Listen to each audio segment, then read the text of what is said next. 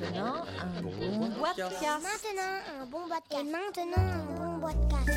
Est-ce qu'il n'est pas temps d'interviewer Christophe Hermier? Bonjour Christophe. Bah oui, je pense qu'il est, il est grand temps, hein, c'est le cas de le dire, hein, parce que bon, euh, en plus avec le changement d'heure là, euh, bah, c'est, une preuve supplémentaire que le, que le temps déraille complètement. Absolument. Et donc, euh, bah, figurez-vous que Christophe Hermier est en train d'éditer un jeu justement qui parle du changement d'heure. mais donc on ne peut y jouer que deux fois l'an. Euh, pas tout à fait. L'heure change tout le temps en fait. Je sais pas si t'as remarqué, tu regardes ta montre deux fois de suite et c'est pas la même heure. Donc, euh, donc le changement d'heure en fait, ben c'est tout le temps. Voilà. Et donc, Contrairement à une croyance répandue, effectivement, comme quoi ça serait que deux fois par an. C'est... et certains, et, et- et certains euh, brasseurs de bière en Belgique avaient fait une publicité où arrêter le temps, le temps d'une Stella.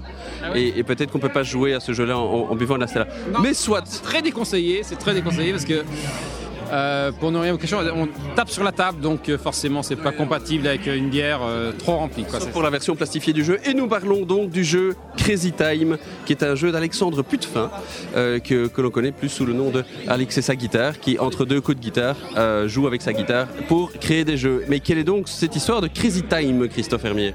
Alors en fait, euh, Crazy Time, bon, d'abord c'est un jeu qui, euh, qui a, comment dirais-je, des, des fondements métaphysiques quand même.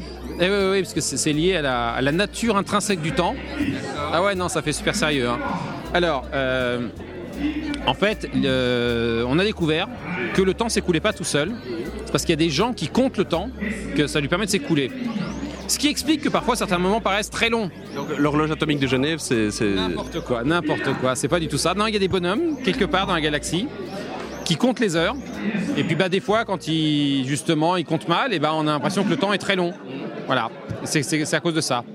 Alors bon, jusque là c'est pas très passionnant parce que compter, euh, compter les Oh, heures. oui, en fait, non. on sent bien que c'est pas, pas super. Mais justement, ces petits bonhommes en question, euh, ils en ont eu un petit peu marre, forcément, et ils ont décidé d'égayer tout ça en en faisant un jeu. Voilà. Et pour que ce jeu puisse rester intéressant pendant très longtemps, les règles du jeu changent au fur et à mesure. Voilà. Et donc là, on a une version simplifiée évidemment parce que sinon. euh, Mais donc, qu'est-ce qu'on a dans le matériel? On a des cartes, ça tombe bien, qui elles sont plastifiées, donc on peut mettre de la bière dessus.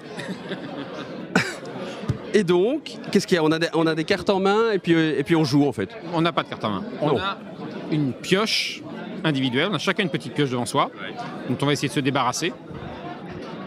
Quand c'est mon tour de jouer, je dois annoncer une heure et ensuite dévoiler la carte du dessus de ma pioche. Le premier joueur, il annonce toujours une heure, le deuxième deux heures, trois heures, etc. Après 12, on recommence à 1. Voilà. Donc ça, jusque-là, c'est très simple. Et je dévoile une carte. Bon. Jusque-là, rien de bien folichon. Parce que là, j'ai compris. Jusque-là, voilà. Mais en plus de ça, il va falloir respecter les lois du temps. Au début de la partie, il y a deux lois du temps, qui sont toujours les mêmes au début, qui sont la loi de synchronisation et la loi de la machine à remonter le temps. Alors, la synchronisation, ça veut dire quoi? Ça veut dire quand l'heure que j'annonce est la même que l'heure que je dévoile. Par le hasard. Eh oui. À ce moment-là, il faut taper sur la carte arrêt du temps, qui a été placée euh, judicieusement au milieu de la table au début de la partie. Et le plus lent à taper, le dernier, va devoir ramasser toutes les cartes qui ont été dévoilées. Donc, si on veut être très administratif, c'est un jeu de rapidité, d'observation, de communication, c'est quoi? Alors, euh, il y a de la rapidité, mais c'est- surtout un jeu de concentration et de déduction. Parce que, donc, moi, quand je retourne ma carte, je vais dire, si, si le joueur précédent a dit une heure, je, je suis censé dire deux heures. Je vais dire deux heures. Et sur la carte que je retourne, il y a en fait euh, bah, des, des horloges. Des horloges à, à diverses heures. Il dit justement, si je dis 14 heures et qu'il est... Non, on ne peut pas dire 14 heures. Si je dis qu'il est 2 heures et que la, mon- la carte que je viens de retourner montre justement 2 heures, on doit taper au centre de la table. Et donc là, ça c'est la première couche de règles du jeu. Première loi, la loi de synchronisation. La deuxième loi, c'est la loi de la machine à remonter le temps. Donc parmi les horloges, alors bon bah voilà, il y a des, il y a une montre bracelet, il y a un sablier, etc. Et il y a une horloge un peu spéciale, euh, qui évidemment, euh, qui va mal passer à la radio fatalement, hein, euh, qui est une machine à remonter le temps.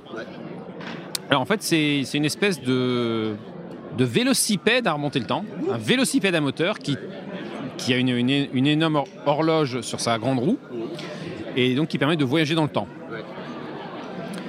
Quand la machine à remonter le temps sort, ça inverse le temps. Donc on va se mettre à compter à l'envers. Donc il était 4 heures et puis la prochaine carte c'est 3 heures. 3, 2, 1, 12, 11, etc. et oui. Évidemment, s'il y a une autre machine à remonter le temps, elle réinverse. Donc l'inverse de l'inverse, c'est l'endroit. Donc on repart à l'endroit et ainsi de suite. Donc ça, c'est les deux lois de départ. Sachant qu'il y a un principe euh, fondamental qui s'applique à ces deux lois, qui s'applique à toutes les autres lois, qui est qu'on ne peut pas surcharger. C'est-à-dire qu'une même carte ne peut pas déclencher plusieurs lois du temps. Si jamais on est dans une situation où théoriquement il devrait y avoir plusieurs lois déclenchées, il y a une surcharge, il y a un court-circuit, a- ça le fait pas, quoi, il se passe rien. Donc c'est comme si on avait sorti une carte tout à fait banale et ordinaire. Il faut surtout rien appliquer. Et ça c'est le plus dur. C'est assez dur. Et ça va devenir d'autant plus dur que, comme on rajoute des lois au fur et à mesure, les occasions où il y a une surcharge vont être de plus en plus fréquentes. Voilà. Alors, quand quelqu'un se trompe, il faut qu'un autre joueur lui signale qu'il s'est trompé, qu'il n'a pas dit ou fait ce qu'il fallait, ou qu'il n'a pas joué quand il fallait, ou voilà. Et à ce moment-là, il ramasse les cartes. Bon, ça, c'est le cas tout simple. Des fois, je vais accuser quelqu'un, je lui dis Ah, tu t'es trompé, mais en fait, non. Il avait raison, mais c'est moi qui n'ai, par exemple, pas vu une surcharge, ou. euh, ou j'ai pas, pas fait gaffe qu'on devait compter à l'envers. Je, je dis Ouais, pourquoi tu tu comptes à l'envers? À ce moment-là, c'est moi qui ramasse. Ok. Un autre cas qui se produit, c'est que quelqu'un se trompe et le joueur d'après ne voit rien, il n'a pas remarqué, et lui il joue. Voire même des fois, euh, ça peut s'enchaîner assez vite. À ce moment-là, euh, un des joueurs dit Ah, mais attendez, il y a un problème. Regardez, là, il fallait pas faire ça. C'est le dernier qui aura joué qui a tort. On est censé voir qu'il y a un problème et ne pas jouer. Euh, si, je vois qu'il y a un problème, je ne dois pas jouer, je dois accuser. Donc si j'ai joué, soit parce que je n'étais pas trop sûr de moi, ou parce que j'ai rien vu du tout, et ben je prends la faute sur moi. Voilà, voilà. Euh, donc, la première manche, on a, on a que les deux premières lois du temps. On joue jusqu'à ce que quelqu'un n'ait plus de cartes devant lui à la fin de son tour. À ce moment-là, c'est lui qui va avoir gagné la première manche. Ça va lui donner euh, l'occasion de se faire des amis, puisqu'il va désigner un des joueurs en lui disant d'aller faire un tour, pendant qu'on rajoute une nouvelle loi. Et euh, donc, la nouvelle loi, ça va être, on va piocher deux cartes, une carte quand, une carte quoi. Va dire, donc par exemple, là une au hasard, quand la dernière carte dévoilée affiche 7 heures, à partir de maintenant, les joueurs comptent les heures de deux en deux. C'est ça. Mais celui qui est parti n'est pas au courant. ne le sait pas. Et on invente un nom pour pouvoir parler de cette loi sans dire précisément ce que c'est. On va pas appeler ça la règle des deux heures. Sinon ça donne un indice au joueur qui est parti. Enfin oui, surtout que là c'est 7 heures, donc en plus c'est Oui non mais comme on compte de deux en deux, enfin voilà. de deux en deux. ouais, enfin, Ah on peut dire ce qu'on veut. On, peut, on peut donner un nom qui, qui aide, ou pas, ou qui aide que ceux qui savent déjà. Voilà. Alors je sais pas, là je pourrais dire c'est c'est la loi du cloche-pied, D'accord. par exemple, ou n'importe quoi, enfin ce qui, me, ce qui me passe par la tête. Euh, et donc quand quelqu'un va se tromper, je dis Ah mais il y avait la loi des cloche-pieds. Et non pas Ah mais il y avait 7 heures, il fallait compter de deux en deux, parce que sinon euh, je, je lui dirai tout, je, je dévoilerai le secret. Et donc on va euh, ajouter trois lois. Ce qui fait qu'il y en aura cinq à respecter à la fin et que bah, justement les occasions de surcharge vont se, auront tendance à se multiplier un petit peu et on va, on va ça se joue- de plus en plus. Donc ça se joue, comme tu dis, il y a trois, trois lois, ça veut dire qu'on fait combien de manches? Quatre manches, quatre manches. Donc la première où il n'y a, il y a pas de règle spéciale et puis il y a les trois autres. Euh, ça dure combien de temps plus ou moins? Ça dure une grosse demi-heure. le, Donc le, le jeu en fait tu l'as découvert euh, aux vacances passées lors, lors du corsaire ludique ou tu le connaissais déjà? Non, en fait, je l'avais vu une première fois euh, à Cannes l'année dernière. Mais l'auteur euh, bah, me dit Ah, c'est pas encore très au point, il faut que j'y retravaille, etc.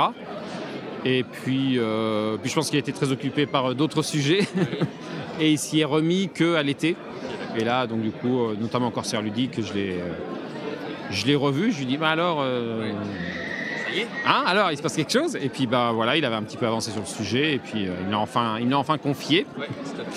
Voilà, et puis depuis, bah, je, je travaille dessus. et- Donc là c'est, euh, je vais pas dire que c'est du, c'est pas du prototypage, mais évidemment c'est pas le jeu fini parce que c'est encore le, c'est encore le jeu d'exercice on va dire. Euh, Oui, encore quelques, quelques cartes à, à revoir au niveau du, du look. Mais bon, le, le jeu en lui-même est, est prêt. et l'illustrateur c'est? L'illustrateur, c'est Bonnie. J'avais pas, j'avais pas capté. Ah. Et on ne le reconnaît jamais, hein, à chaque fois il fait des styles différents.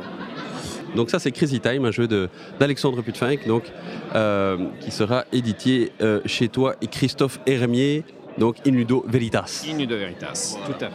Félicitations, tu sais quand il sort plus ou moins? Euh, ben, pas avant deux mois, puisque la fabrication n'est pas lancée. Donc, de toute façon, clairement, c'est pas avant, pas avant deux mois. Voilà. Euh, Félicitations, à très bientôt. Ciao.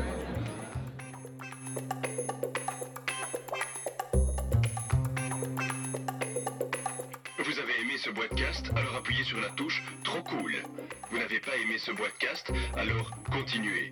Sur boitcast.net, vous en trouverez d'autres. Vous verrez, à l'usure, vous y arriverez.